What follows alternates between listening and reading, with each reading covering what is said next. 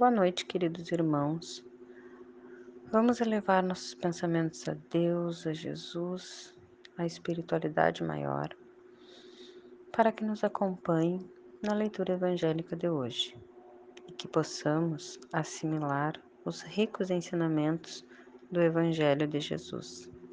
E vamos nos esforçar pedindo força e apoio à espiritualidade para que possamos assimilar colocar em prática esses ensinamentos no nosso dia a dia. Que assim seja. Estamos estudando o Evangelho segundo o Espiritismo, ali na parte da introdução, resumo da doutrina de Sócrates e Platão, itens 16 a 18.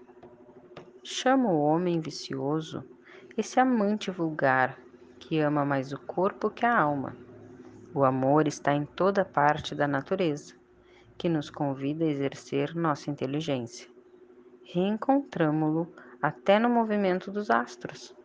É o amor que orna a natureza com seus ricos tapetes. Ele se enfeita e fixa sua morada onde encontra flores e perfumes. E é ainda o amor que dá a paz aos homens, acalma o mar, o silêncio aos ventos e o sono à dor.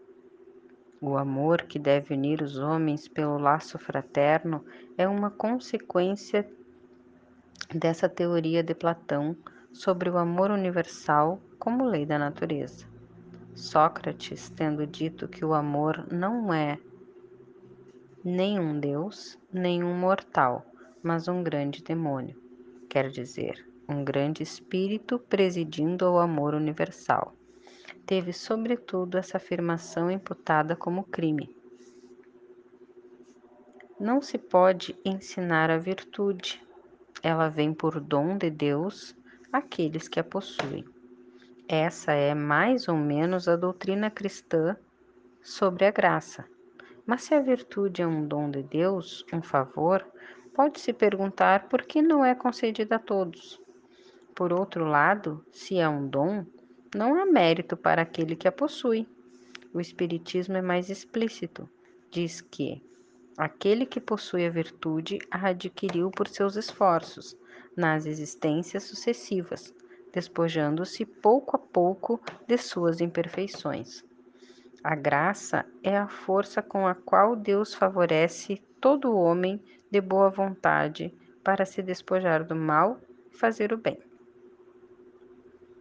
No outro item consta o seguinte: é uma disposição natural de cada um de nós percebermos muito menos nossos defeitos do que os alheios. O Evangelho diz: Vedes a palha no olho do vosso vizinho, mas não vedes a trave que está no vosso.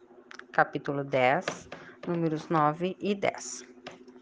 Bom, eu fui estudar essa, essas questões todas e, e me deparei com um livro que foi publicado pelo Chico, que é O Caminho da Luz, e ele aborda a história da civilização.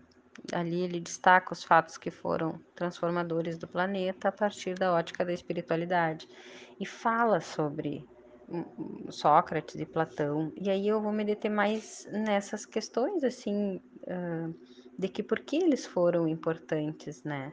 Porque o, o que eles colocaram ali, a gente, uh, na doutrina espírita, uh, veio assentar o, o, pensamento deles, né? E aí, assim, ó, no, o resumo do livro é mais ou menos assim, alguma coisinha que eu tirei do livro. Examinando a maturidade espiritual da Terra, o Cristo enviou, antes da sua vinda, muitos espíritos sábios e generosos, para que houvesse a mudança no pensamento terrestre. Então o globo se encheu de homens cultos e generosos em todas as áreas do conhecimento, para renovar e melhorar todas as tendências da humanidade.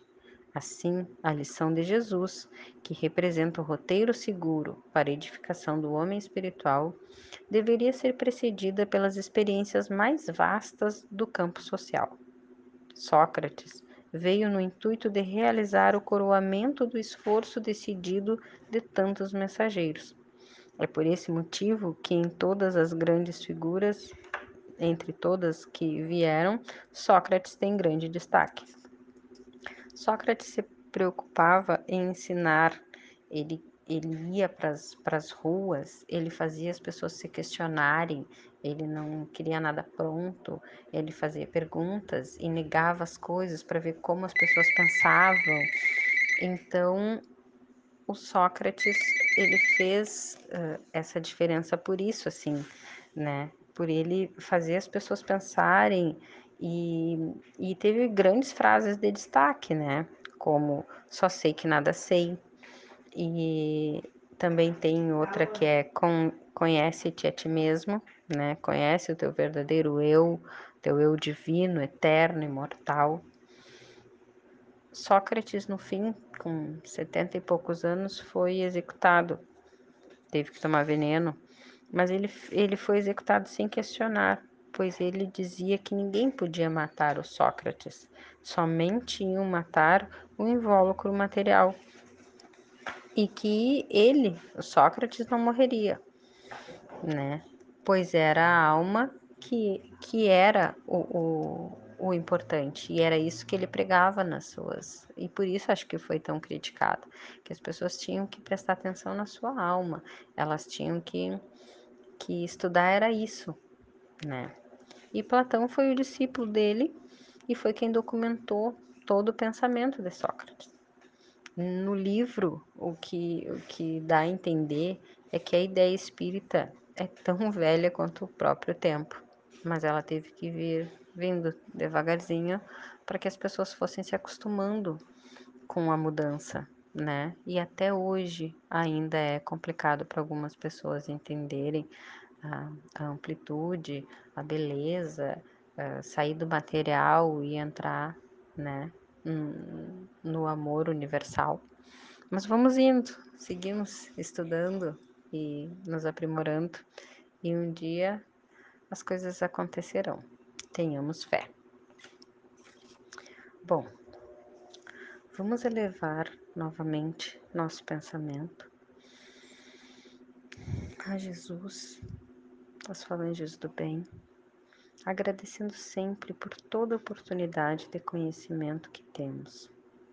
E vamos pedir para que possamos estar sempre em paz, em união.